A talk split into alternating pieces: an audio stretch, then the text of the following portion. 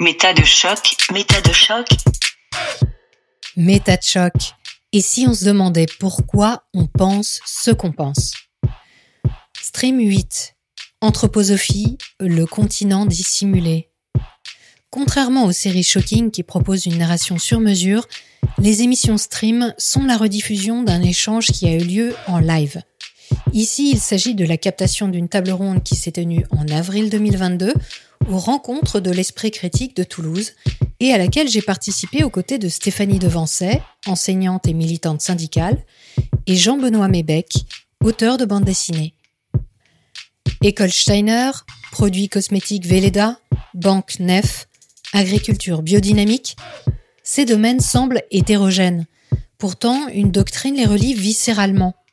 Véritable modèle civilisationnel tentant discrètement de s'imposer, l'anthroposophie s'invite dans tous les aspects de notre quotidien sans que nous en ayons conscience. La doctrine de Rudolf Steiner est-elle raciste? Les enfants sont-ils endoctrinés dans les écoles Steiner-Waldorf? Comment les médecins anthroposophes sont-ils formés? Comment se passe l'initiation à l'anthroposophie? Nous apportons quelques réponses à ces questions et bien d'autres. Ce que vous vous apprêtez à entendre est une version épurée de quelques longueurs de la conférence originale d'une heure 24 que vous pouvez retrouver sur la chaîne du REC de Toulouse. Mais pour bien suivre les analyses proposées, je ne peux que vous conseiller de vous rendre tout de suite sur la chaîne YouTube de MetaChoc pour regarder la version vidéo que j'ai réalisée. Y sont notamment insérés les graphiques et illustrations proposés par Jean-Benoît Maybeck dans son analyse sémantique inédite du discours de Rudolf Steiner. Je pense que vous apprécierez. On saute dans le grand bain? C'est parti.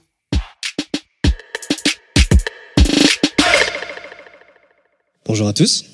Merci d'être venus si nombreux. Vous avez dû euh, être confrontés, peut-être sans le vouloir, à l'anthroposophie, hein, soit par le biais euh, des crèmes Velleda, euh, des écoles Steiner-Waldorf ou de la biodynamie.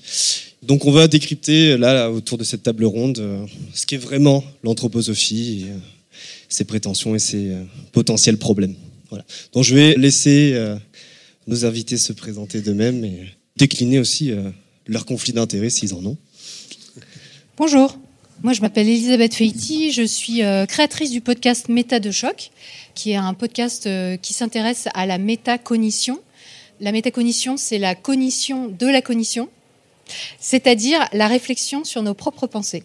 Donc euh, je m'intéresse à la raison pour laquelle nous pensons ce que nous pensons. Pourquoi pensons-nous ce que nous pensons? Pourquoi croyons-nous ce que nous croyons? D'où ça nous vient? On a l'impression que c'est naturel, que c'est normal, que c'est tout à fait euh, justifié la manière dont on pense chacun, nos opinions, nos décisions. Et euh, moi je trouve ça intéressant de se demander mais d'où ça vient? Est-ce que ça vient de notre éducation, de notre culture, de notre constitution biologique en tant qu'humain ou en tant que personne par rapport à nos particularités? Et en fait, quand on creuse, ben, on s'aperçoit que ça peut être assez choquant, qu'il euh, y a quelques révélations à la clé et que finalement, euh, la notion de libre arbitre, euh, eh ben, elle est intéressante à questionner.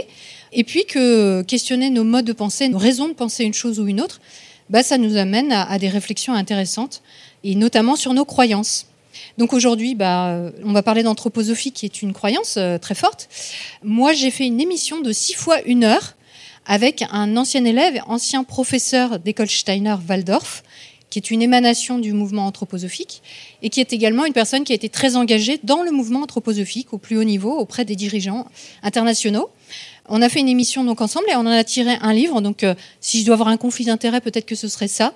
On a sorti un livre ensemble euh, issu de cette émission avec des contenus euh, inédits pour approfondir ce que c'est que l'anthroposophie. Donc, ça s'appelle Une vie en anthroposophie la face cachée des écoles Steiner-Waldorf. Alors moi je m'appelle euh, Stéphanie Devancé, je suis de formation professeur des écoles. Depuis dix ans je n'enseigne plus puisque je suis détachée dans un syndicat d'enseignants et depuis trois ans à peu près, deux trois ans, après avoir entendu le témoignage de Grégoire Perra, comme ça je fais le lien, je me suis dit euh, que ce qu'il racontait était quand même euh, extrêmement perturbant et bizarre. Et donc, euh, comme j'adore la pédagogie, bah, je me suis dit, j'ai jamais lu euh, des choses à propos de la pédagogie Steiner, et donc j'ai plongé dans la pédagogie Steiner, donc je pourrais vous en parler un peu. En ce qui concerne mes conflits d'intérêts, je n'en ai pas parce que que je parle de Steiner euh, et de l'anthroposophie en bien ou en mal, je serai toujours payé pareil euh, parce que je suis détachée dans un syndicat et payée par l'éducation nationale, donc je n'ai pas de conflit d'intérêts. Par contre, j'ai un biais parce qu'étant dans un syndicat euh, d'enseignants du public, j'ai un fort attachement pour l'école publique. Voilà, donc ça fait un biais dans mes propos. Ce qui ne veut pas dire que je dis que l'école publique est parfaite, hein. mais voilà, je suis pour améliorer l'école publique au lieu de faire la pub euh, des autres alternatives. Bonjour, alors moi je suis Jean-Benoît Mébec, euh, je suis auteur de bande dessinée. Et en fait, je connaissais rien du tout à l'anthroposophie, à la biodynamie et tout ça, et même à l'esprit critique, à vrai dire, il y a quelques années.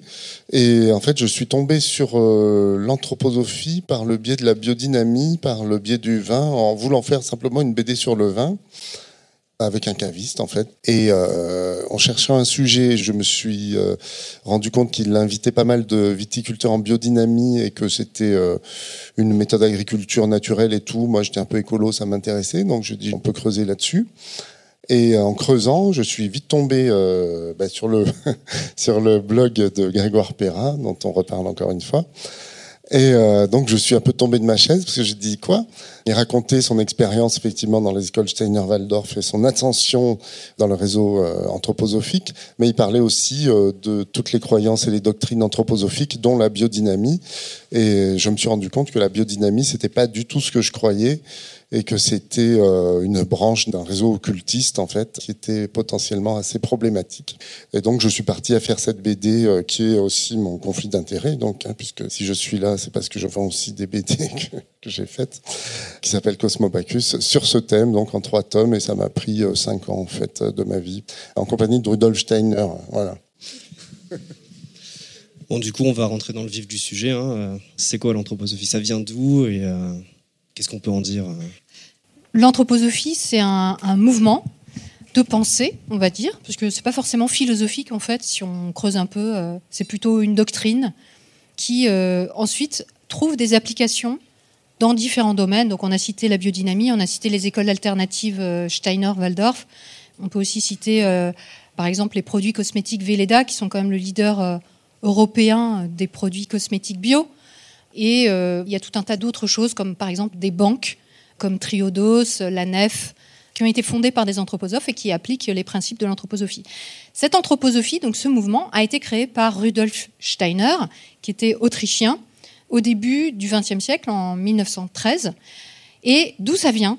Alors, au départ, lui faisait partie d'un mouvement qui s'appelait la Société théosophique, qui est un mouvement qui a été créé à, la fin du XIXe siècle par Elena Blavatsky, cette femme qui était donc basée à New York, elle, elle était euh, pratiquante euh, du spiritisme et elle a voulu monter un courant euh, spirituel qu'on retrouve en fait dans notre vie quotidienne sans vraiment s'en rendre compte, à base de lois de l'attraction, de pensées positives, l'univers est amour.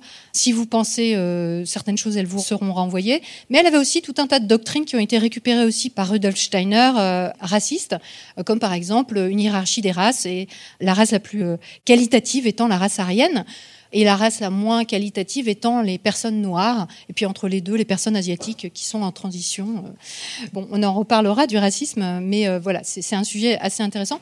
Quoi qu'il en soit, Rudolf Steiner faisait partie vraiment de cette société théosophique et il était même dirigeant d'une branche en Allemagne.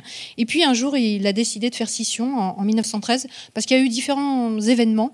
Elena Blavatsky s'était associée notamment avec euh, un monsieur qui euh, a été assez rapidement accusé de pédophilie euh, en Inde, puisqu'ils étaient basés aussi en Inde à Pondichéry. Et il y a eu un autre événement qui était qu'ils avaient déterminé que le nouveau Messie était Jiddu Krishnamurti. Donc vous avez sans doute entendu ce nom, Krishnamurti, c'est souvent quelqu'un qu'on cite avec euh, des phrases philosophiques, un peu comme Albert Einstein sur les mêmes on va retrouver aussi Krishnamurti avec ses pensées, euh, etc. sur Internet. Ce garçon, c'était euh, une personne qui était euh, ado au départ, qui a été adopté, on va dire, par la société théosophique, mais il était indien. Et il a été présenté comme le nouveau Messie. Et Rudolf Steiner, ça l'embêtait quand même beaucoup qu'un Indien puisse être le nouveau Messie, parce qu'il était très raciste. Et donc, il a décidé à ce moment-là de faire scission et il a créé son mouvement à partir de la Suisse qu'il a appelé l'anthroposophie, mais qui s'inspire énormément de tout ce que disait euh, la théosophie en fait. Il a réinjecté aussi des données, des informations chrétiennes Donc il a réinjecté toute une cosmogonie autour du Christ, le Christ cosmique notamment. Il a fait feu de tout bois, il a réintégré aussi des données euh, de doctrine rosicrucienne, s'il y en a qui connaissent la Rose-Croix, qui est un mouvement occultiste aussi. euh, voilà. Et alors après, euh, ce qui est important à dire, c'est que tout ça, c'est le terreau de ce qu'on appelle le New Age. Donc le mouvement New Age qu'on connaît bien au travers des hippies et qui aujourd'hui continue à exister justement au travers de ces doctrines, euh, de cette euh, pensée positive, de cette loi de l'attraction et du fait que nous sommes Dieu nous-mêmes et que nous sommes une parcelle de l'univers. Tout ça, ça fait partie du mouvement New Age et Steiner a vraiment été très important dans la perpétuation, dans la continuité des idées du mouvement New Age et notamment au travers euh, d'une notion euh, d'intuition qui est quelque chose de très fort dans le mouvement New Age, c'est il faut suivre son intuition, il ne faut pas accorder d'importance à son mental, il ne faut pas réfléchir, il faut prendre des décisions sur son intuition. Alors bien sûr, c'est pas lui qui a inventé la notion d'intuition, qu'on retrouve aussi beaucoup chez Jung, qui était euh, aussi une figure importante du New Age en fait, on l'ignore souvent. Mais voilà, Steiner, il a vraiment beaucoup, beaucoup apporté dans la diffusion du New Age. Du coup, on peut dire que l'anthroposophie, c'est de la théosophie raciste ou euh, ça se résume pas qu'à ça? C'est de la théosophie plutôt euh, chrétienne, en fait. Ok. Ouais. Parce que la théosophie était raciste Oui, et lui, oui. il a juste repris exactement les mêmes éléments de la théosophie. Et il les a euh, gardés de manière beaucoup plus prégnante, en fait. Parce que quelque part, on pourrait dire que c'est différentes branches du New Age, hein. la société théosophique, l'anthroposophie, euh, il y a d'autres mouvements. Mais euh, lui, en fait, il en a fait un pilier central, alors que la théosophie, quelque part, elle en parle moins aujourd'hui. C'est moins fondamental. Parce que la société théosophique est un mouvement qui est très, très présent encore aujourd'hui. hein. Elle est représentée vraiment... euh, à l'international au même titre que l'anthroposophie, mais plus encore. Pour parler un peu de ce que c'est que l'anthroposophie, c'est une doctrine moniste en fait, qui pense que tout n'est que euh, spiritualité, en fait que la matière est une illusion, qui serait en fait de l'éther spirituel condensé. Donc euh, tout n'est qu'être spirituel en fait. Le centre de l'anthroposophie, c'est l'homme, comme son nom l'indique, et son chemin en tant qu'être matériel vers la divinité. C'est tout ce qui intéresse l'anthroposophie. Il y a des êtres spirituels euh, qui nous entourent euh, partout, tout le temps. Et en fait, euh, ça n'est que la seule réalité. La réalité qu'on voit est une réalité illusoire. Donc en fait, Rudolf Steiner, il a écrit quelques livres euh, autographes donc de sa main, mais il a donné toute sa vie énormément de conférences, des milliers de conférences, dont euh, beaucoup ont été retranscrites. Donc je sais plus si 600 livres qui sont disponibles de sa main. Donc pour essayer de faire un petit aperçu de ce que ça peut donner les contenus de l'anthroposophie, parce que du coup c'est tellement vaste. En plus c'est des choses qui paraissent cohérentes, mais euh, qui le sont plus ou moins, et c'est très dur de s'en faire une idée globale pour savoir de quoi on parle. Donc moi j'ai récupéré le plus de bouquins en PDF possible de Steiner, donc là j'en ai 88. Et je les ai passés à une moulinette, en fait, qui est un logiciel euh, qui s'appelle Iramutech, qui a été développé au laboratoire Leras par euh, Pierre Parino et Pascal Marchand, qui est présent ici, je parle sous contrôle. Donc ça, c'est tous les bouquins de Steiner que j'ai pu récupérer. Donc ça représente évidemment pas tous les livres de Steiner, loin de là. Mais euh, ça part de 1901, même avant, 1882, jusqu'en 1926, euh, l'année où il est mort. Donc euh, on a quand même une bonne représentativité de ce qu'il a pu écrire. Voilà, ça c'est un premier nuage de mots de ce dont il est question dans l'anthroposophie. Donc on voit qu'effectivement l'humain est le thème le plus important. L'humain est à sa place au sein du monde et notamment au niveau spirituel de son âme spirituelle puisque c'est tout ce qui compte et euh, quelle est la place du physique euh, voilà. Et puis donc la pensée la mort enfin on voit déjà euh, de quoi il est question la terre la nature le temps euh. c'est des termes qui sont utilisés par bouquin. Donc là on voit le titre agriculture. Donc c'est ce qui m'a intéressé moi au premier chef parce que je m'occupais de biodynamie. Donc on voit les occurrences des termes donnés par le logiciel. Donc c'est intéressant euh, au niveau intellectuel de voir comment ça marche. On a les terres plantes forces choses animales substance. Voilà. On a euh, pour les chroniques de l'Akasha. En fait, les annales akashiques ou chroniques de l'Akasha, c'est chaque fois qu'il se passe quelque chose dans l'univers, ça modifie l'éther cosmique. Et même si cette chose se produit dans le futur, puisque finalement, euh, dans la spiritualité, le temps euh, est différent, tous les savoirs de l'humanité, toute l'histoire et tout ce qui se passe dans le monde est inscrit dans les annales akashiques, auxquels on peut accéder par l'intermédiaire de l'anthroposophie, puisque l'anthroposophie de Steiner, c'est aussi beaucoup une méthode de méditation d'où nous viennent nos impulsions, mais qui permet aussi de visiter les mondes euh, suprasensibles et notamment de lire les chroniques de l'Akasha, ce qu'a fait Rudolf Steiner. Et les autres essayent, mais avec moins de succès, on va dire. Donc, euh, Rudolf Steiner connaissait tous les sujets euh, qui puissent exister, puisqu'il avait eu connaissance des chroniques de l'Akasha, ce qui explique qu'il pouvait donner toutes ces conférences. En étant en tout état de cause, en toute connaissance des choses. Et euh, on voit qu'on a euh, six classes qui nous sont présentées par le logiciel, les classes par thème. D'abord, on a deux classes principales qui seraient corps et nature, et religion, spiritualité, science, société. Alors nature, c'est une nature plutôt au sens cosmique, quoi. Avez au corps éthérique, le corps astral, physique, soleil, lune, terre, plante, animal, Saturne, solaire, lunaire, voilà. Ensuite, dans la classe plutôt religieuse, on a évidemment Christ, mystère, Jésus, Golgotha, et on voit que quand même il a ajouté beaucoup d'éléments chrétiens qui sont euh, plutôt prépondérants que les éléments hindouistes qui étaient plus présents dans la théosophie. Mais on voit qu'à la fin, on commence à avoir euh, post-atlantéen, Bouddha qui commence à arriver quand même. Ensuite, on a l'âme, le monde, euh, la conscience spirituelle, l'expérience ordinaire, donc ce que j'ai appelé spiritualité. Une partie science, parce que l'anthroposophie, c'est la science spirituelle ou science de l'esprit, c'est-à-dire que c'est pas qu'ils sont anti-science, c'est qu'ils ont leur propre science. De la même façon que notre science est basée sur l'observation du réel, enfin je dis notre science, celle des êtres euh, matérialistes, la science des êtres plutôt spirituels est basée sur les impulsions et les intuitions, justement. C'est l'observation des intuitions qui crée la science spirituelle. Donc on parle de mathématiques, de logique, de sciences. Et puis euh, une classe plutôt sociale euh, où on parle d'anthroposophie notamment, mais de gens de société, parce qu'il y a une euh, ambition sociétale de l'anthroposophie. Il y a une triangulation sociale qu'ils veulent mettre au point, qui est séparée des domaines de la société, enfin je rentre pas dans les détails, mais ils ont en fait un projet de civilisation anthroposophique qui viendrait remplacer la civilisation matérialiste en fait.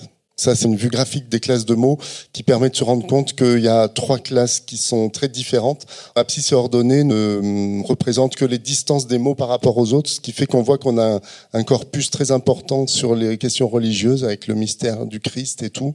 Le Golgotha, euh, c'est le violet, là, le rose en haut à droite. Ensuite, au milieu, en vert, on a euh, toutes les questions de corps astral et éthérique. Et en bas à gauche, on a tout le côté processus organisme euh, qui semble euh, donc préoccuper beaucoup aussi euh, Steiner. Comment marchent les organes? Parce que tout est spirituel. Les organes aussi ont un être spirituel finalement. Voilà, ça donne un aperçu de ce dont cause Steiner, en gros, dans l'anthroposophie, quoi. Et qui n'est pas forcément les questions d'écologie auxquelles on pense, en fait. Et ni de pédagogie, peut-être que... Et du coup, voilà, ma prochaine question, c'était cette science spirituelle aujourd'hui, c'est quoi? Elle se présente comment? Et euh, c'est quoi les organes de l'anthroposophie euh, de nos jours? Alors, euh, on a la Société anthroposophique universelle, la Société anthroposophique par pays, notamment en France, la biodynamie, la médecine, la pédagogie Steiner-Waldorf, la finance éthique, toutes les structures qui y sont un peu attachées. Il y a des antennes connexes qui sont euh, École de sciences de l'esprit, qui est en fait euh, le noyau dur des anthroposophes au Goetheanum. Il y a des universités anthroposophes.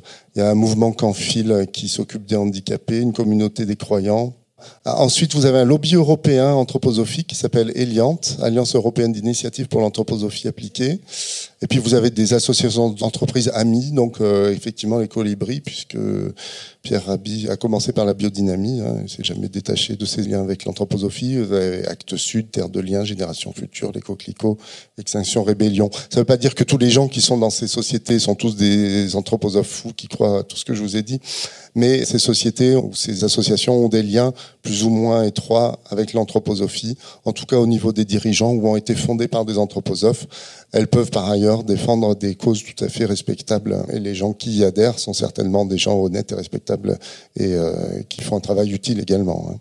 Donc euh, les idées de l'anthroposophie sont notamment portées par la pédagogie Steiner-Waldorf, parce que Steiner disait que si on enlevait euh, la pédagogie Waldorf, l'anthroposophie s'écroulerait. Il a dit un truc comme ça, je crois avant de parler de la pédagogie, je trouve que je viens de dire Jean-Benoît est très très important, c'est que l'anthroposophie est très présente, y compris via des gens qui n'en ont absolument pas conscience et qui sont pas des gens mauvais du tout. Hein. Par contre, pour tout un chacun, avoir cette grille de lecture, hein, ces connaissances de lien et pouvoir éventuellement d'ailleurs informer des personnes qui s'investissent dans des associations qu'il y a peut-être des choses à clarifier, peut-être du ménage à faire euh, ou des positions claires à prendre par rapport, notamment, je pense, au racisme de l'anthroposophie, ça peut être utile. Voilà. Donc, faut pas diaboliser, faut pas angéliser. Et quelque part, on peut être anthroposophe et promoteur de l'anthroposophie sans le savoir et sans en avoir conscience et avec les meilleures intentions du monde. Donc voilà, ne pas juger les gens et essayer de décortiquer. Vous allez voir que si vous souhaitez vous y intéresser et creuser la question, c'est sans fin. Ils sont partout. Il faut pas tomber dans le complotisme non plus. Alors, concernant les écoles, donc moi, vraiment, voilà, la pédagogie, c'est mon truc. J'ai enseigné un certain nombre d'années. Je me suis beaucoup occupée d'élèves en difficulté. J'avais juste vaguement entendu, alors même pas dans ma formation d'enseignante, mais dans ma formation d'éducatrice spécialisée, puisque ça a été ma première vie professionnelle, que les écoles Steiner, c'était quand même un truc un peu bizarre, pas très fréquentable, mais je n'avais rien d'autre euh, comme élément. Et donc, euh, bah donc j'ai lu les bouquins de pédagogie où, euh, alors ils sont pas écrits de la main de Steiner, hein, ce sont des conférences. Et L'idée qu'on a de ces écoles, c'est que bah, c'est plutôt sympa, c'est des pédagogies alternatives, ils valorisent le travail manuel, il y a un lien avec la nature, ils évitent les écrans. Hein. Il y a beaucoup aussi de collusion dans les anti-écrans avec euh, ces mouvements-là.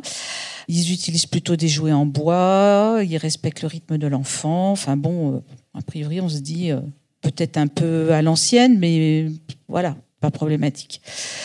Moi, une des premières choses qu'on m'avait dites et que j'ai vérifié en lisant les livres, c'est qu'ils apprennent à lire un an plus tard. Euh, honnêtement, en tant qu'enseignante, euh, l'apprentissage de la lecture dès 6 ans, pour certains enfants, en plus j'ai beaucoup travaillé en ZEP, c'est un peu trop tôt, c'est un peu trop de pression, ça fait peur aux parents. Retarder d'un an n'est pas forcément une mauvaise idée, d'ailleurs il y a plein de pays qui le font. Donc ça en soi, ça me faisait pas... Enfin, je disais, je suis plutôt d'accord avec Steiner sur ce coup-là. Alors après, le problème, c'est quand on lit les raisons pourquoi ils apprennent à lire un an plus tard C'est pas du tout pour qu'ils gagnent en maturité, c'est pas du tout pour avoir un an de plus pour préparer, parce que avant qu'ils apprennent à lire, il n'y a aucune préparation. Il faut savoir que dans la partie maternelle des écoles Steiner, il n'y a aucun apprentissage et que c'est volontaire, ni de prélecture, ni de préécriture, ni de prémathématiques.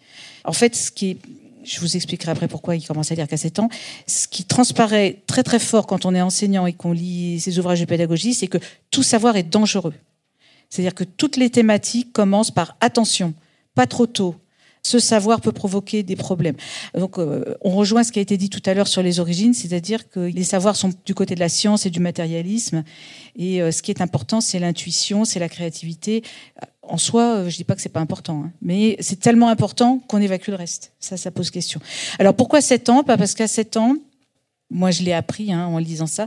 À 7 ans, on a notre deuxième dentition qui apparaît. Bon, ça, on le sait. Hein. Là, je vous apprends rien. Et vous allez me dire quel rapport avec la lecture? Ben, ça a tout à fait un rapport parce que cette apparition de la deuxième dentition est le signe que le corps éthérique se développe. Alors, on a plusieurs corps. Hein. On a le corps physique, corps éthérique, corps astral, et il y a le moi au-dessus. Hein. Enfin bref, le corps éthérique est le premier qui vient après le corps physique et il apparaît au moment de la deuxième dentition. Idéalement, d'ailleurs, Steiner dit hein, dans ses conférences que ça serait mieux d'attendre le corps astral qui apparaît lui à la puberté pour commencer à apprendre à lire. Mais déjà à son époque, il se dit que ben, attendre que l'enfant ait 14 ans pour commencer à lui apprendre à lire, sociétalement parlant, ça passerait pas. Donc il a quand même le souci que ces écoles soient pas complètement à côté de la plaque. Donc euh, l'idéal, ça serait d'attendre 14 ans, mais c'est pas possible. Mais à minima, on attend 7 ans. Et donc il faut savoir que dans l'absolu, euh, si on tombe dans une école Steiner très puriste, on peut euh, euh, bah, être maintenu en maternelle un peu plus longtemps parce qu'on n'a pas encore perdu ses dents. Et là, on se dit que bon, il commence à y avoir un petit souci. Moi, j'ai appris en lisant donc la pédagogie de Steiner qu'il fallait surtout apprendre la grammaire de la bonne façon parce que si on apprend mal la grammaire, alors il n'est pas très clair sur la façon dont il faut l'apprendre. Moi, j'avoue que je reste sur ma fin sur les méthodes pédagogiques. Hein. C'est pas très très concret. En tout cas, si on fait mal la grammaire, on déclenche des problèmes d'intestin à l'âge adulte. Donc, si vous avez des problèmes d'intestin et que vous avez toujours été fâché avec la grammaire, sachez-le. Ou que peut-être vous étiez très bon parce qu'on vous l'a appris trop tôt ou pas de la bonne façon. Peut-être qu'il y a un lien à, trouver. Et tout est comme ça. Et en fait, quand on lit cette pédagogie, on est en permanence sur l'âme, sur les différents corps, etc. Et sur des écoles qui parfois se prétendent laïques, mais en tout cas ne mettent pas du tout en avant le fait qu'elles obéissent à une obédience moi, je trouve que ça ressemble quand même très très fort à une religion. On a le droit en France hein, d'ouvrir des écoles religieuses, hein, les écoles catholiques. Euh, quand un parent met son enfant dans une école catholique, soit il est catholique, il est d'accord et pas de problème. Soit il n'est pas catholique, il le met pour d'autres raisons, parce qu'il y a un meilleur niveau, parce que c'est plus près, parce que voilà. Et il peut dire à son enfant, bah, je te mets dans une école catholique pour ces raisons-là, mais le côté catholique, euh, c'est pas un truc euh, auquel on adhère nous, et on peut en discuter, quoi. Bon, en tout cas, il est au courant que dans cette école-là, il va être exposé à une doctrine et à des croyances. Le problème, c'est que quand on met son enfant dans une école Steiner, bah, si on est anthroposophe, on sait où on met son enfant et on sait qu'il va être exposé alors, indirectement, ce qu'ils disent bien, on n'enseigne pas l'anthroposophie euh, à l'intérieur des écoles. Alors, ça se discute, mais en tout cas, la pédagogie repose sur l'anthroposophie, donc on ne peut pas dire qu'elle n'est pas présente.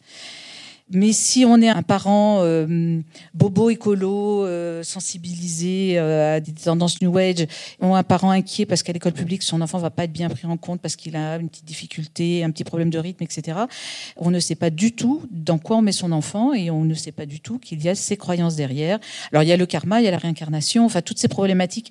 En fait, les professeurs des écoles Steiner sont investis d'une mission non pas d'enseignement, mais d'accompagnement des âmes de leurs élèves pour qu'ils se réincarnent le mieux possible. Et on est vraiment dans un chemin spirituel, et je dirais presque que les apprentissages scolaires sont secondaires et que fort heureusement ces écoles coûtent cher et donc cela fait un tri à l'entrée de familles qui ont les moyens d'apporter à leurs enfants euh, un bagage culturel et social suffisant pour compenser les manques de l'école. On a quand même quelques témoignages d'enfants qui sont sortis des écoles Steiner et qui ont rejoint le circuit normal avec quelques difficultés de niveau scolaire. Voilà, un premier tableau. Après, si vous avez des questions, je peux répondre à des questions plus précises. Et ne pas hésiter à me contacter si vous voulez que je vous donne les liens vers les ouvrages en question pour les lire vous-même. Ne croyez personne sur parole sur ces choses-là. Je ne sais pas d'ailleurs si toi aussi tu peux rendre disponibles les ouvrages que tu as fait. La plupart sont disponibles sur le site de Chanologie. Ça vaut le coup. Alors, faut, faut être motivé, hein, parce que c'est abscon. Mais si vous avez envie d'aller voir vous-même ou si vous en parlez à des gens qui vous croient pas, c'est intéressant aussi de savoir que la plupart de ces ouvrages sont rendus disponibles en ligne. Sur mon site mevec.net, vous avez la page Cosmo Bacchus, vous avez la bibliographie. Et dans la bibliographie, vous avez des liens vers tous mes PDF. Là. C'est bien d'aller voir soi-même et ça donne une idée euh, de la folie du personnage. Oui, moi je voulais juste rajouter un petit mot sur les dents parce que je crois qu'il était quand même euh, assez intéressé par les dents, Rudolf Steiner. Et notamment, on dit beaucoup que dans les écoles Steiner, il y a de la créativité, il y a des activités manuelles. Et notamment, on apprend le tricot, ce qui est plutôt sympa. Tout le monde apprend le tricot. Et quand on regarde pourquoi le tricot, bah, en fait, tricoter, ça donne de bonnes dents. Donc euh, c'est quand même intéressant.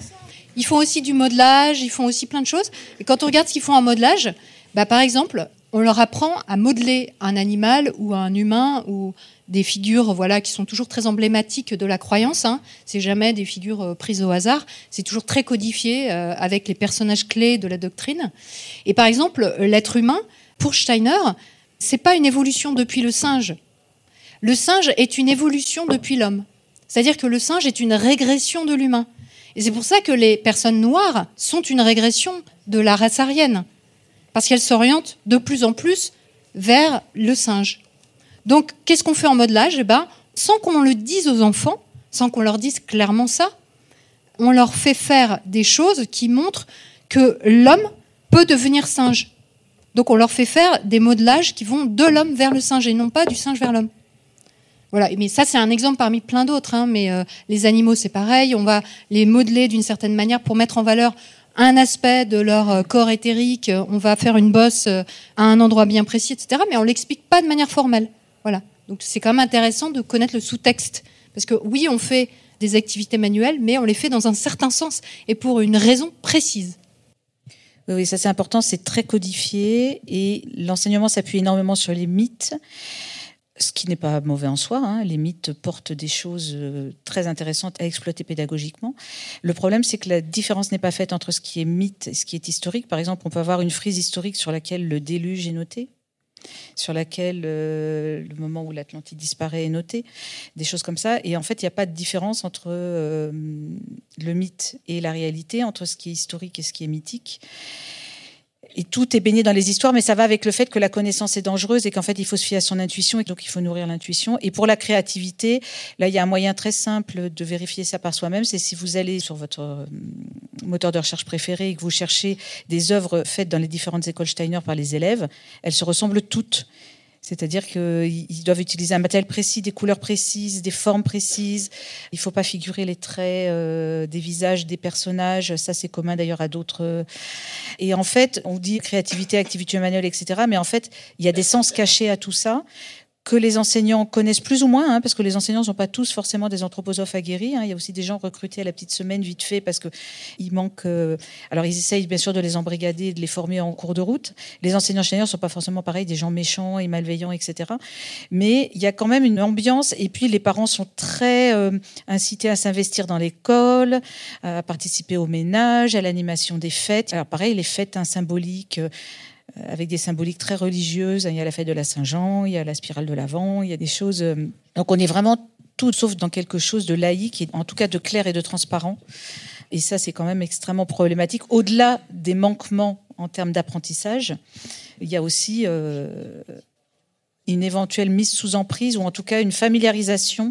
Les enfants qui sortent des écoles Steiner ne deviennent pas forcément des anthroposophes, mais quelque part, ils vont être sensibilisés et sympathisants, même s'ils ont passé une super scolarité dans une ambiance qui leur a convenu. Comme beaucoup d'écoles, ça convient très bien à certains enfants et pas du tout à d'autres. Hein. Euh, ça, c'est le cas de toute pédagogie euh, un peu spécifique euh, et qui n'est pas assez diversifiée, qui fonctionne un peu toujours de la même façon.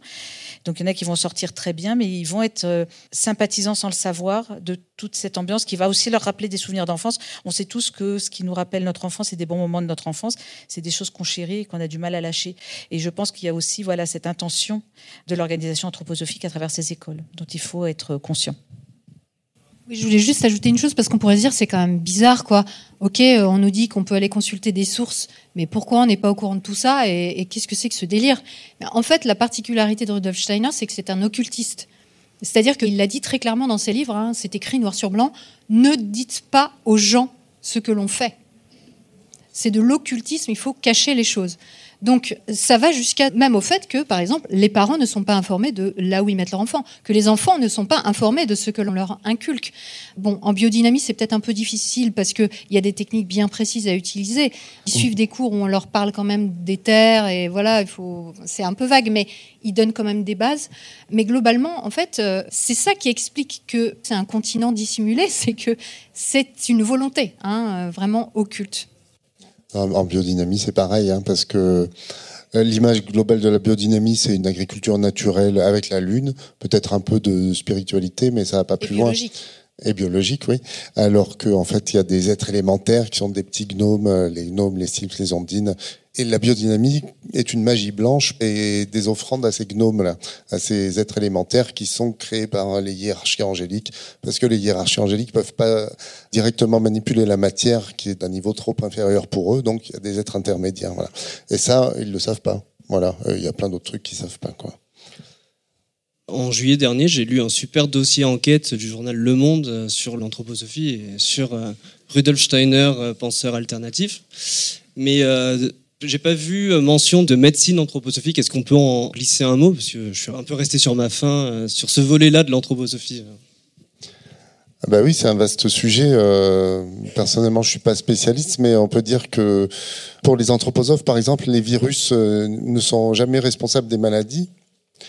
Les virus sont une conséquence de la maladie. Ce qui provoque les maladies, ça peut être un mauvais alignement entre notre corps physique et notre corps astral et éthérique donc il faut réparer, ou alors ça peut être évidemment les ondes magnétiques qui sont le grand ennemi de l'anthroposophie. La biodynamie permet de corriger ça d'ailleurs, elle permet de lutter contre les ondes électromagnétiques qui sont néfastes plus d'ailleurs que le carbone pour le changement climatique. Pour les biodynamistes, c'est plutôt les ondes électromagnétiques, euh, ils sont climato-sceptiques aussi. Donc on voit que c'est une agriculture naturelle, mais qui est quand même pas. Bref, je, je m'éloigne. Euh, voilà. Et donc comment on peut corriger ça? Par exemple avec des pendules qui vont permettre de voir euh, là où ça va pas et ce qu'on peut faire. Enfin, c'est des traitements euh, comme ça. Et bien sûr, la médecine anthroposophique, elle est anti-vaccin, puisque les vaccins Rudolf Steiner, il y a une citation, il dit c'est une ruse d'Ariman, donc le démon de la matérialité, du vice et de la rationalité. Donc il faut éviter aux enfants. Donc euh, en gros, vous avez Lucifer qui est le démon qui monte vers le haut et qui porte à la spiritualité, et Ariman celui qui descend vers le bas et qui porte à la rigidité et à la rationalité, qui est très mauvais lui. entre les deux, vous avez le Christ cosmique qui vient du soleil et qui équilibre les forces. Donc euh, la médecine anthroposophique va tenter dans une optique christologique de rétablir ces équilibres-là. Les vaccins sont une ruse du démon Harriman pour euh, faire séparer le corps physique de ses corps éthériques et de l'âme de l'individu. Et euh, d'ailleurs, dans la pandémie qu'on vient de connaître, l'anthroposophie a été faire de lance de tout le mouvement anti-vax avec le lien avec les antennes 5G. C'était le docteur Cowan, qui était un médecin anthroposophe, qui a lancé cette rumeur. Au Brésil, vous aviez euh, la présidente de l'Institut Ita Wegman, qui était une collaboratrice de Rudolf Steiner. Donc Nise Yamaguchi, qui était présidente de l'Institut Ita Wegman au Brésil, a conseillé le président Bolsonaro et lui a conseillé d'éviter forcément les vaccins et les masques euh, qui bloquent aussi euh, la spiritualité, tout ça. Donc médecine anthroposophique, gros gros problème, responsable de pas mal de morts euh, ces deux dernières années notamment. Alors, ils ont un produit phare qui est euh, distribué euh, et fabriqué par euh, les laboratoires Velleda, qui s'appelle l'Iscador, et qui est censé guérir le cancer. Donc, c'est suite aux recherches hein, métaphysiques, spirituelles de Steiner. Il est arrivé à cette conclusion-là. Comment Et quel est ce médicament miracle? Eh bien, à base de gui. Alors, le gui est une plante qui est très intéressante pour lui parce qu'elle est entre l'animal et la plante. Euh, qu'elle a survécu à la réincarnation de la Terre, parce qu'il faut savoir que pour Steiner, les planètes se réincarnent. L'univers s'arrête à Saturne, hein, d'ailleurs, euh, juste pour info. Et dans l'ancienne Lune, qui est donc euh, ce qui se passait avant la Terre, le Guy était présent. Et dans cette incarnation-là, le Guy était animal. Et c'est le seul être sur Terre qui a gardé cette ambivalence entre l'animal et la plante. Il n'est donc pas influencé par les forces lucifériennes, qui sont à l'origine des tumeurs du cancer. Pourquoi? Parce que Lucifer, en fait, il exacerbe nos sens. Donc euh, nos organes sensoriels, le nez, les oreilles, les yeux. Et les tumeurs sont en fait des excroissances de ces organes-là. Donc qu'est-ce qu'une tumeur? C'est par exemple des oreilles qui poussent dans votre ventre. C'est ça une tumeur dans le ventre, c'est des oreilles qui poussent dans votre ventre. Et donc le gui, en fait, ce qui est bien, c'est que il va aller contre ces forces lucifériennes et il va donc résorber les tumeurs. Alors, c'est un produit euh, qui est aujourd'hui pas commercialisé en France, mais qui est commercialisé ailleurs en Europe et qui est proposé en sous-main par les médecins anthroposophes, qui sont de réels médecins puisqu'ils ont fait des études de médecine en France, mais qui les ont faites euh, dans l'optique de pouvoir ensuite euh, exercer le métier de médecin en ayant une spécialité anthroposophique, comme on pourrait avoir une spécialité en homéopathie, par exemple, mais évidemment dispensée principalement par la société anthroposophique. Hein. On a assez peu, on en a un quand même, un cursus un peu parallèle à l'université de Strasbourg euh, qui enseigne la médecine anthroposophique, mais ça reste anecdotique, mais c'est quand même intéressant de savoir quand même. Et donc, ces médecins euh, prescrivent de l'iscador, qui n'est pas commercialisé en France. Et qu'est-ce que c'est? C'est des injections d'ampoules de gui dans les tumeurs. Le problème, c'est que non seulement ça ne guérit pas, non seulement ça fait des retards de soins, ça fait des retards de prise en charge, mais en plus, il est fort probable que ces injections, comme elles pénètrent les tumeurs, vont en fait permettre la diffusion de ces tumeurs euh, de manière plus accélérée. Donc, effectivement, il y a des morts de l'anthroposophie euh, sans aucun doute. Mais ça peut passer aussi par des choses, euh, la médecine anthroposophique, euh, par des choses très. Je sais pas, par exemple, une personne qui bruxe, qui élime ses dents en bruxant la nuit, on va lui dire de se masser les mollets, parce que ça va lui éviter de bruxer. Non, pas les molaires, les mollets. voilà. Donc les gens, malheureusement, qui font appel à, des médecins anthroposophiques, ils ont rarement une vraie prise en charge pour euh, des choses euh, aussi basiques que, je sais pas, les poussées d'acné ou d'autres choses qui sont interprétées de manière euh, complètement différente de ce que la science matérialiste propose.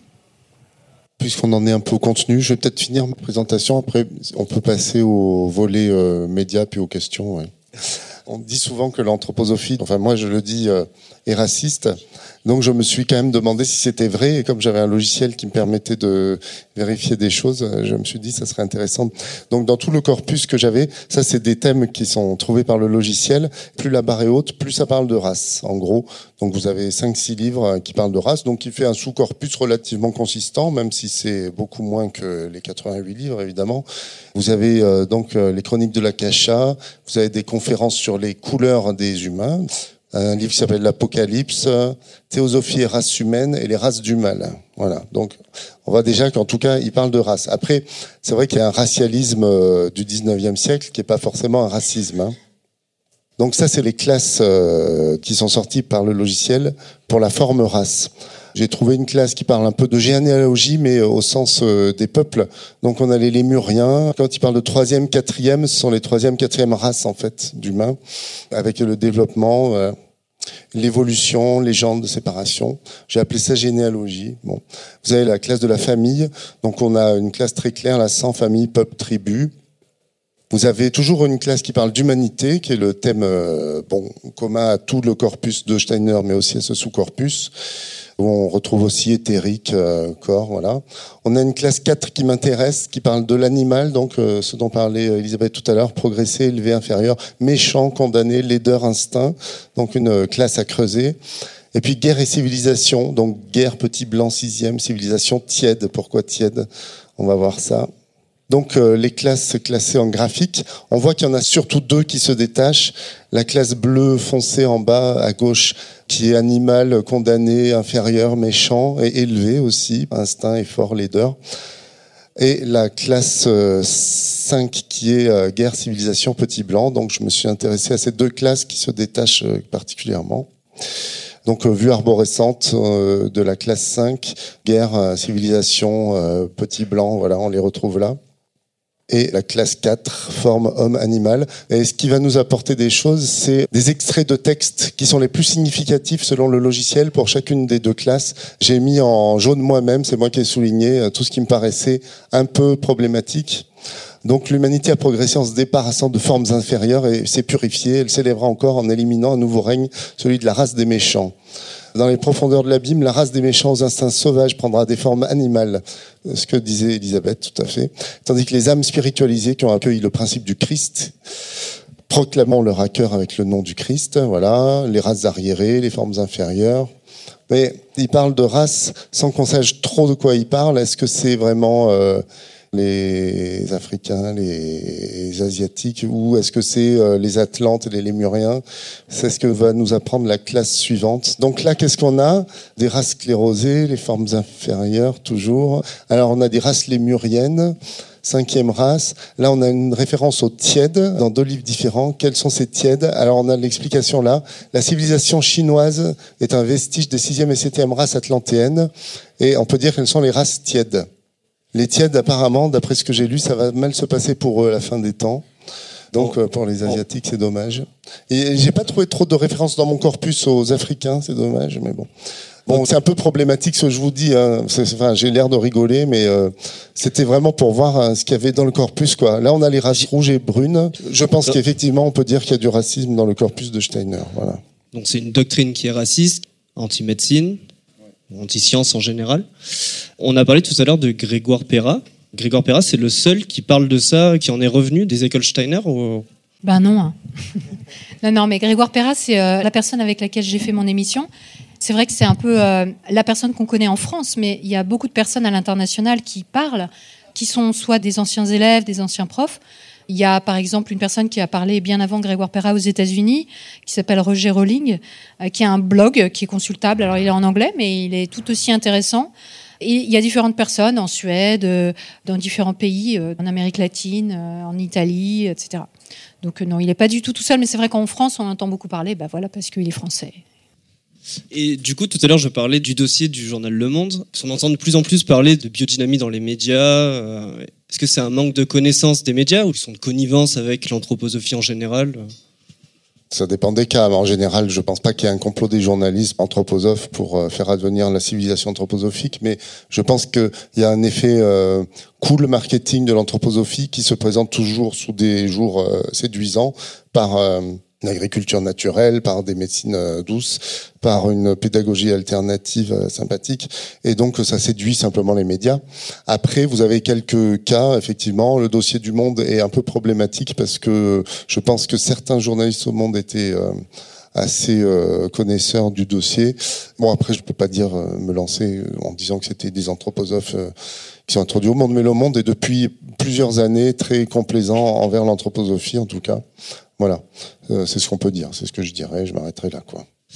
Le rapport de la Mivilude mentionne que c'est une dérive sectaire, on, en est où là-dessus?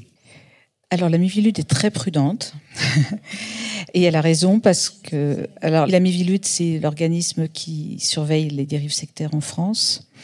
Elle est très prudente parce que ben, elle risque des procès euh, et elle en a déjà eu de la part de l'anthroposophie. Donc elle ne dit pas euh, que l'anthroposophie est une dérive sectaire, mais elle mentionne l'anthroposophie et ou les écoles Steiner dans quasiment chacun de ses rapports. Et rien que ce fait-là, de mentionner que ce sont des points d'attention et qu'il faut continuer de faire attention, euh, suffit à, voilà, à être extrêmement euh, parlant. C'est pas le cas dans le dernier rapport, si je me souviens bien, mais dans le précédent, il parlait aussi des colibris. Donc, il y a vraiment. Je pense quand même que quand se pose une question sur une organisation, un mouvement, etc., il y a deux points pour avoir une première information qui ne sera pas suffisante, mais qui vous donnera un premier indice. C'est aller voir la page Wikipédia, et je précise en français. Généralement, quand c'est des pseudosciences et quand c'est soupçonné de dérives sectaires, c'est très souvent mentionné. Et aller voir si c'est mentionné dans les rapports de la Mivilude. Ça doit être des points d'alerte. Voilà. Bien sûr, ce ne sont pas des listes. Et j'étais très prudente aussi tout à l'heure en parlant des écoles, c'est que même si je pense que fondamentalement ces écoles ne devraient pas exister en se présentant de cette manière-là qui est trompeuse et qui me paraît extrêmement problématique. Je pense qu'il y a des enseignants qui sont tout à fait bienveillants et qui font de leur mieux. Je pense qu'il y a des enseignants sous emprise qui auraient peut-être besoin qu'on les aide aussi à prendre conscience qu'ils sont dans quelque chose qui ne va pas. Et je pense qu'il y a des écoles où les choses doivent se passer moins mal, plus mal, etc. Et qu'il faut faire la différence entre le danger de la doctrine et les gens qui en sont acteurs sont potentiellement aussi des gens victimes et sont souvent des gens de bonne foi. Voilà, il faut vraiment être très attentif à ça. Et comme vous l'avez vu dans tout un tas d'autres conférences, euh, dire aux gens qu'ils ont tort, qu'ils se sont fait abuser, euh, qu'ils se trompent et voir peut-être qu'ils font du mal à leur insu en voulant faire du bien, on n'y va pas au bazooka. Hein. Voilà, faut faire attention. Par contre, moi, je serais moins complaisante avec les journalistes, c'est que je pense que les journalistes qui ignoraient il y a quelques années la question de l'anthroposophie, de la biodynamie et des écoles Steiner, ne peuvent plus l'ignorer maintenant, ou s'ils l'ignorent, c'est parce qu'ils ont choisi de l'ignorer. Donc ceux qui continuent de faire des articles extrêmement positifs, sans contrepoint ou avec des contrepoints systématiquement euh, minorés, portent une part de responsabilité.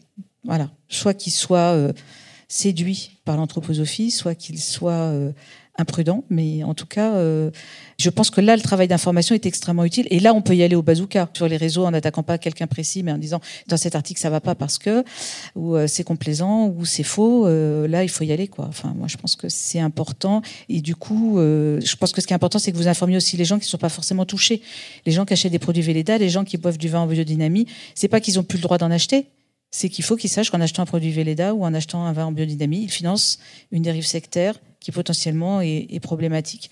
Qu'ils le sachent. Après, on achète tous des trucs problématiques, hein, et tout est problématique d'une manière ou d'une autre. Donc il ne s'agit pas de juger ou de pointer, mais d'informer.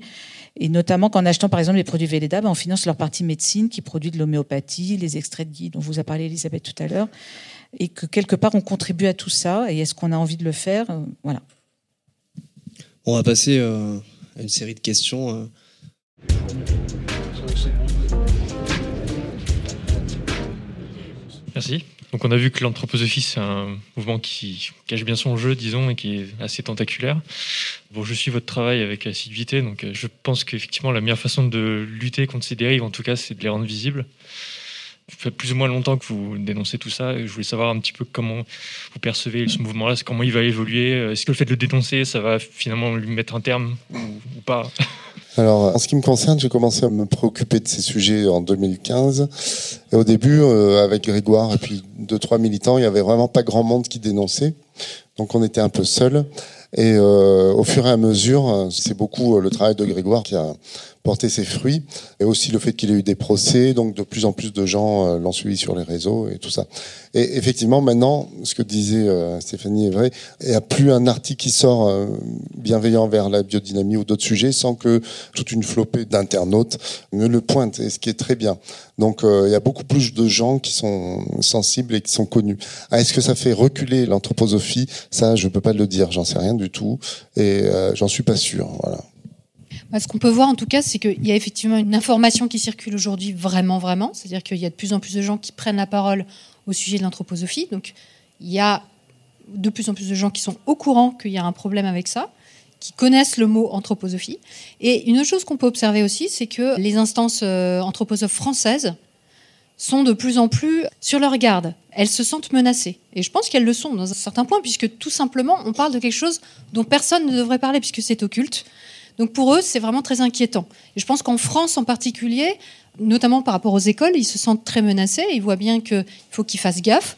Ils font très attention et ils ont l'habitude de le faire puisque ça fait partie de leur manière de faire. Par contre, à l'international, non, pas du tout. À l'international, ça grandit. Je veux dire, il y a plein de choses qui se passent en Chine. Vladimir Poutine s'est prononcé officiellement en faveur des écoles Steiner. Bah oui, parce que quand même, c'est pour la race blanche. Et en plus, la prochaine race, c'est la race slave. C'est mieux que la race aryenne. C'est la race slave. Donc euh, lui, il trouve ça plutôt cool sans doute euh, pour euh, la Grande Russie. Et en Amérique du Sud, c'est pareil. C'est vraiment en pleine expansion. Il y a énormément d'écoles qui s'ouvrent. Et les écoles, c'est le premier point d'entrée. Les écoles, c'est le formatage des esprits. Donc, s'il y a plein de gens qui sortent des écoles Steiner, et c'est bien ça la stratégie, bah, à ce moment-là, les gens seront beaucoup plus ouverts, qu'ils en aient conscience ou pas d'avoir été endoctrinés à des idées autour justement de la spiritualité, de la défiance vis à -vis de la science, de la médecine, etc. On rappelle que Grégor a gagné tous ses procès hein, euh, contre l'anthroposophie. Ils l'ont renommé Grégor Perapa du coup.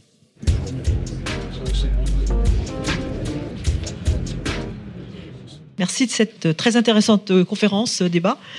Donc, qu'est-ce qu'il en est du contrôle possible justement pour les écoles? Parce que les écoles sont privées hors contrat, j'imagine. Et donc, il y a une obligation d'éducation. Donc, que fait l'État finalement? Alors déjà, il y en a quelques-unes, je crois que c'est deux ou trois, qui sont sous contrat. là, on est dans le scandale absolu, parce qu'elles fonctionnent a priori pas de façon fondamentalement différente de celles qui sont hors contrat.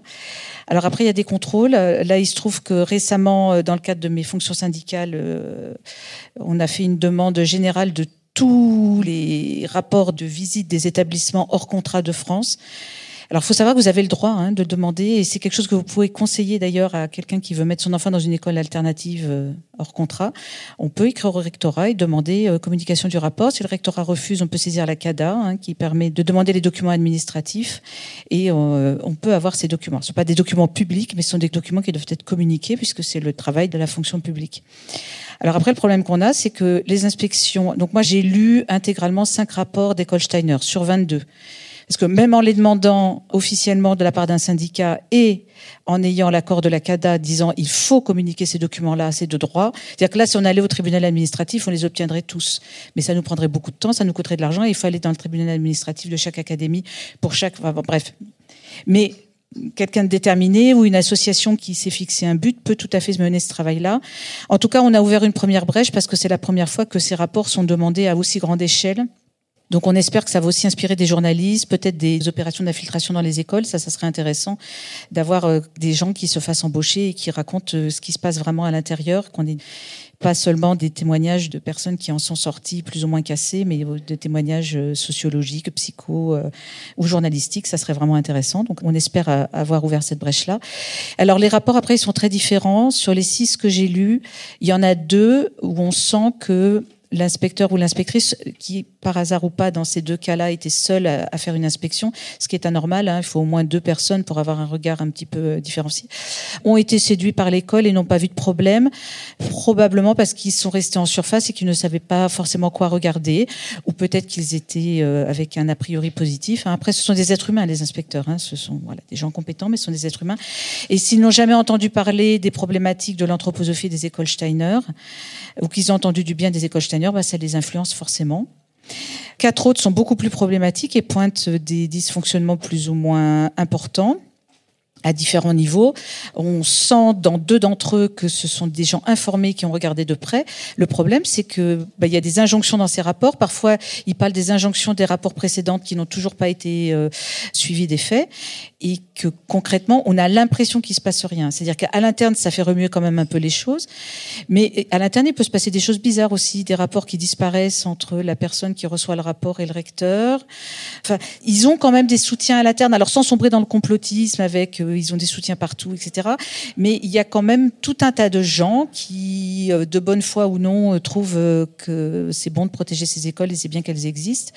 Donc là, on a un vrai travail de citoyen à faire, je pense et en tout cas d'alerte. Et, là, je vais mettre dans le même paquet, même si les problématiques sont pas les mêmes, toutes les écoles hors contrat. Moi, ce qui m'a énormément surpris, on a reçu 200 rapports, c'est que globalement, 80% des rapports montrent quelque chose qui est largement déficient par rapport à une école publique lambda. Et je parle y compris des écoles Montessori hyper chères, y compris des écoles Espérance banlieue, etc., etc. Par exemple, moi, les écoles Montessori, j'étais très surprise. Je m'attendais vraiment à ce que, pour le coup, on... alors il y a aussi des problématiques hein, avec Montessori. On ne rentrera pas dans le détail. Et je suis pas une spécialiste, mais voilà, elle était théosophe, mais moi je lis des bouquins sur la pédagogie de Montessori, ça me parle en tant qu'enseignante. Il y a des principes pédagogiques extrêmement intéressants. C'est pas pour rien d'ailleurs que plein d'enseignants du public se sont emparés d'éléments de sa pédagogie, parce qu'il y a des choses vraiment intéressantes. Bref, tout ça pour dire qu'il faut euh, voilà être très vigilant sur ces points-là. Je voudrais juste ajouter une chose concernant les inspections, les rapports qui vous ont été communiqués. Il me semble que euh, le rapport de l'école de Françoise Nissen n'est pas remonté. Il a été demandé euh, par euh, les auteurs du bouquin que je vous conseille d'ailleurs sur le nouveau dérive sectaire, Jean-Louis Adenor, voilà, qui a un avis favorable de la CADA et c'est un journaliste. Hein, donc lui, il va au tribunal administratif. Donc ce rapport va être remis à un journaliste, forcément, puisque la CADA donne un avis positif. Donc le tribunal administratif va se prononcer en faveur, mais c'est long. Donc ce rapport va sortir dans la presse euh, dans les mois qui viennent. Donc je précise, Françoise Nissen, c'est l'ancienne ministre de la Culture la dirigeante des éditions Actes Sud qui publie énormément de livres anthroposophiques et d'auteurs anthroposophes. Et elle a donc une école qui s'appelle le Domaine du possible, qui a été dirigée au départ avant que le scandale euh, n'arrive euh, publiquement par des grands pontes de l'anthroposophie et des écoles Steiner. Et elle a toujours dit que ce n'était pas une école Steiner, mais on voit que quand même elle retient le rapport. Donc euh, voilà. Mais on l'obtiendra sans doute.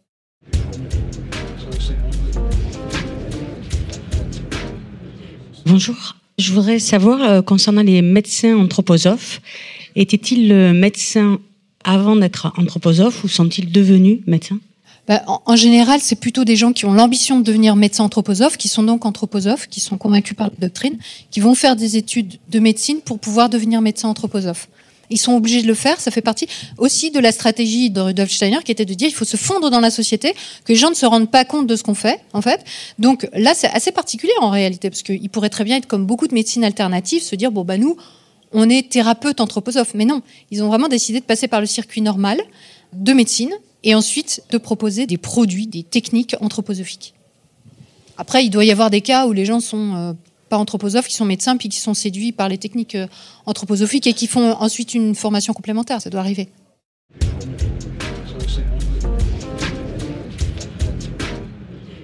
Vous disiez tout à l'heure que euh, l'anthroposophie est occultiste, et donc on accède aux savoirs euh, les plus bizarres et les plus profonds plus difficilement. La question que je me pose, c'est comment et sous quelles conditions on est censé être initié à ce savoir? L'initiation, elle se fait au contact des anthroposophes. Donc, euh, il y a différentes manières de le faire. D'abord, la première chose, c'est évidemment par les écoles ou de fil en aiguille. On arrive en terminale, on a envie de poursuivre, comme l'a fait par exemple euh, donc euh, l'intervenant Grégoire Perra, qui est lanceur d'alerte aujourd'hui. Il a décidé d'aller plus loin dans l'anthroposophie. Alors, qu'est-ce qu'il a fait? Il a adhéré à ce qu'on appelle l'école de sciences de l'esprit donc qui regroupe les différentes branches des pratiques anthroposophiques. Donc on va avoir la branche enseignement, la branche agriculture, la branche euh, financière, la branche médecine, etc. Et donc si vous êtes membre de l'école de sciences de l'esprit, vous allez pouvoir accéder, vous allez pouvoir par exemple faire partie de la branche agriculture, et ben vous allez être initié à tout ce qui concerne l'agriculture par ce biais-là. Après, vous avez tout un tas de conférences qui sont données aussi, si vous faites partie de la société anthroposophique. Il y a aussi une église qui s'appelle euh, la communauté des chrétiens. Donc la communauté des chrétiens est officiellement une église anthroposophique avec des prêtres avec un culte euh, christique, etc. Et là aussi, vous pouvez être initié. Euh, donc voilà, il y a plein de manières d'être initié, mais globalement, si vous êtes anthroposophe, vous avez votre carte d'anthroposophe, vous avez accès à énormément de connaissances. Et puis, vous allez être chapeauté aussi souvent par des initiés, justement, par des personnes qui vont être des sortes de maîtres spirituels, sans que ce soit formel, mais qui vont être des gens qui vous prennent sous leur aile et qui euh, vont vous apporter des enseignements. Petite précision, beaucoup d'anthroposophes ne sont pas forcément adhérents officiellement à la société anthroposophique et donc peuvent dire non, moi je ne suis pas anthroposophe et en jouent.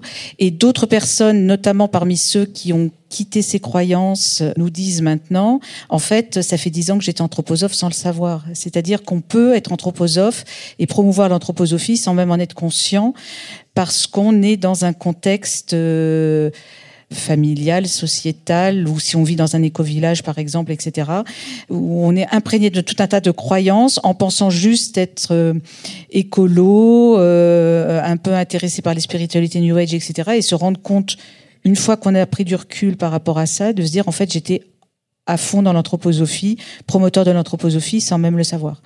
Donc euh, c'est pas comme certaines organisations sectaires où il y a vraiment un cursus extrêmement précis. Là, tout est flou et je pense que c'est volontaire et que ça fait partie du succès. Oui, il y a une chose aussi pour l'initiation qui est très importante et qui est obligatoire, c'est qu'il faut lire un certain nombre de livres de Steiner, puisqu'il en a écrit 600 quand même, donc c'est pas mal, il y a de quoi faire. Et notamment tous les ans, euh, il est recommandé de lire euh, La philosophie de la liberté. Et il y en a d'autres, donc euh, vous avez les grands canons, vous avez une dizaine de bouquins qui sont vraiment les grands indispensables. Et donc vous ingérez en fait hein, cette doctrine très régulièrement tous les ans, vous lisez le même livre et tous les ans, vous allez lire aussi euh, deux, trois autres livres de Steiner. Donc ça, ça aide évidemment. Et c'est des livres dans lesquels on va retrouver tout le vocabulaire euh, que donnait euh, Jean-Benoît tout à l'heure, qui s'imprègne en fait. Hein. C'est pour ça qu'on n'est pas conscient qu'on va diffuser cette pensée qui est intégrée en fait, qui devient vraiment notre mode de pensée.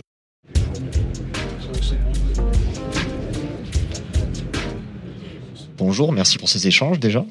J'avais une question qui est peut-être pas du tout facile à, adresser euh, au vu de ce qui vient d'être dit, mais on parle anthroposophie, on parle des différents euh, organes qui en font partie. Ça représente aujourd'hui dans le monde combien de personnes?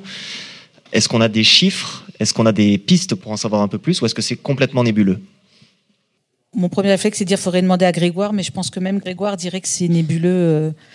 Justement, ça rend impossible de chiffrer et les gens et toute l'influence, parce qu'il y a aussi tout un tas de gens qui sont pas directement en contact avec des anthroposophes ou avec l'anthroposophie, mais enfin tous, euh, on s'est acheté un jour un gel douche Véleda. Il y a aussi tout le courant écologique. Moi, souvent, quand on me dit oh là là, mais ils ont infiltré l'écologie, mais non, en fait, ils étaient là depuis le départ ils sont quelque part naturellement, j'aime pas du coup employer ce mot-là parce que ça fait un peu appel à la nature, naturellement là. Parfois même ils prétendent avoir, euh, ce qui n'est pas forcément complètement faux suivant les contextes euh, nationaux, euh, être à l'origine de la création du bio ou des mouvements écologistes.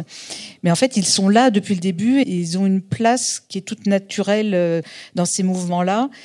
Moi par exemple en ce moment je cherche désespérément une organisation euh, écologique pour euh, combattre le réchauffement climatique, etc., qui ne soit pas complètement imprégnée de ces croyances-là. Et pour l'instant, je n'en trouve pas. C'est extrêmement difficile. Oui, à part le Shift Project. Et quand je dis à des gens que je cherche ça, ils disent bah moi je milite là, je milite là, je milite là. Et souvent, soit je sais déjà qu'il y a vraiment des problèmes. Ça ne veut pas dire que les gens sont problématiques. Ça veut dire qu'il y a des liens qui moi me posent problème pour m'engager. Mais ça fait partie de l'occultisme, je pense. C'est impossible de dire le nombre. Après, il y a des gens qui sont directement adhérents de la Société anthroposophique universelle, mais ça a été mis en avant par le journal Le Monde dans son dossier. Eux sont assez peu nombreux en fait, 1000 en France, donc c'est rien. C'est mis en avant en disant on n'est pas beaucoup, on n'a pas de, mais ces 1000 là ont une influence. Euh, en fait, ils riguent non seulement le New Age, mais l'écologie, mais la médecine alternative. Voilà, donc. Euh...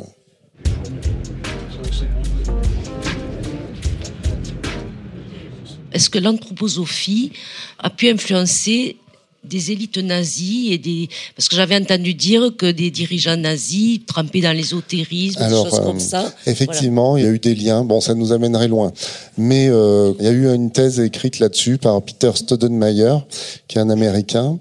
En fait, l'anthroposophie est avant le nazisme. Il faut savoir qu'à l'époque, euh, au début du XXe siècle, il y avait tout plein de courants, notamment en Allemagne, en Mitteleuropa, spiritualistes ou pas, et puis des pan-germanistes, et puis des arianistes, et puis des ariosophes, et puis c'était vraiment un melting pot de hum, doctrines et de courants de pensée concurrents qui cherchaient à s'imposer.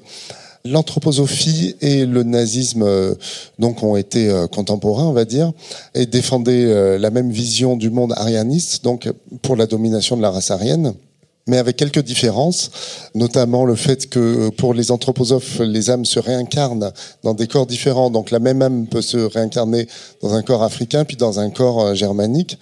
Si elle a progressé, bon là, il faut vraiment qu'elle ait beaucoup, beaucoup travaillé hein, et bossé. Ouais. Mais pour les nazis, ça c'est complètement exclu en fait. Donc euh, il n'y a pas de correspondance parfaite entre les deux. Finalement, les nazis ont gagné, on va dire, la bataille idéologique parce qu'ils ont réussi à créer un mouvement populaire et populiste. Hein, ça peut nous rappeler des choses d'ailleurs. On va dire que euh, l'anthroposophie était plutôt le mouvement élitiste intellectuel d'une euh, doctrine euh, assez semblable à celle du nazisme, mais le nazisme a réussi à recruter une tranche populaire, donc beaucoup plus vaste. Il y a des thèses qui ont été écrites là-dessus. Donc je schématise, mais en gros c'est ça. On peut juste rajouter qu'il y a effectivement des dignitaires nazis qui s'intéressaient par exemple à la biodynamie, donc il y a eu un jardin biodynamique dans plusieurs camps. Euh, mais effectivement, on peut pas dire qu'il euh, y a un lien direct en fait. Hein. C'est parallèle. Et puis il y a des intérêts personnels parmi les nazis sur cette. Euh, C'était vraiment une mosaïque. Donc vous aviez des nazis occultistes, puis une cellule anti-occultisme nazi qui luttait contre la voilà. Donc effectivement, les écoles ont été interdites à un moment, mais parallèlement, la biodynamie était très prisée par Himmler et tout ça. Oui, c'est ça que je voulais préciser. Il y a aussi des histoires de crème anti-gelure de Velleda qui a été euh, testée à Dachau. Mais après, c'est pas les seules euh, entreprises qui se sont commises, etc.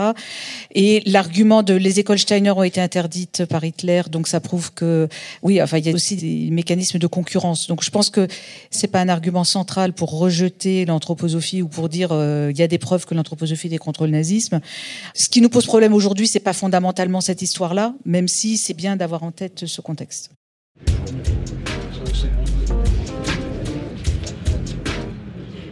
Merci beaucoup. Justement sur la biodynamie, est-ce que vous pourriez juste préciser euh, les caractéristiques de cette agriculture? Et surtout, il y a pas mal d'entreprises qui se disent d'agriculture biodynamique. Est-ce que ça veut dire fatalement qu'ils sont anthroposophes? Ou quand on achète leurs produits, est-ce qu'on finance fatalement l'anthroposophie? Bon, la biodynamie, c'est euh, une série de recettes inventées par Steiner, euh, donc euh, des plantes avec des bouts d'animaux morts qui sont mélangés, puis qu'on dynamise dans des grands volumes d'eau ou qu'on met, voilà. Ensuite, bah, chaque fois qu'il y a de la biodynamie labellisée, ça finance effectivement la Société anthroposophique universelle, puisque il y a des fonds qui passent de Déméter, notamment au Goetheanum. Hein, donc voilà. En fait, les agriculteurs doivent payer tous les ans la labellisation Déméter, qui est en fait euh, une branche, euh, comme j'ai dit tout à l'heure, euh, liée à l'école de sciences de l'esprit sur l'agriculture, et qui finance le Goetheanum, qui est le siège social de la société anthroposophique universelle. Il y a Déméter, il y a Biodivin, il y a différentes structures en lien avec la biodynamie. Et par contre, l'agriculteur n'est pas forcément anthroposophe. Il doit respecter les principes et les rituels, et à minima faire un peu semblant, puisque c'est marqué quand même dans le cahier des charges d'émetteur que si on n'est pas anthroposophe, on n'est pas un très bon biodynamiste. Mais il peut aussi l'être pour des raisons euh, commerciales. Hein. Euh, le label biodynamie fait vendre est à la mode. Il peut aussi l'être parce que ça lui parle, ça correspond à sa sensibilité des choses, sans forcément adhérer à toutes les croyances et sans forcément... Euh, et souvent, d'ailleurs, il masque un petit peu hein, la vessie de serre qui sèche au soleil avec euh, les fleurs à l'intérieur et qui sont censées après euh, servir euh, à dose homéopathique pour ces cultures. il s'en vante pas et il la montre pas aux gens qui viennent acheter les vins de sa cave, quoi. Donc bon. Mais ça peut aussi être des gens qui sont mis sous emprise lors de leur formation, ou ça peut être des victimes aussi. Ça peut être des victimes ou ça peut être des gens qui veulent faire de l'argent euh, juste avec le, label biodynamie. Je pense à notamment certains grands domaines euh, qui ont pignon sur rue et qui se lancent en biodynamie avec euh, fracas en disant que c'est super et que si eux s'y lancent, ça prouve bien que c'est scientifique et que c'est extraordinaire. Là, on peut supposer du cynisme, mais bon, on est dans une société capitaliste.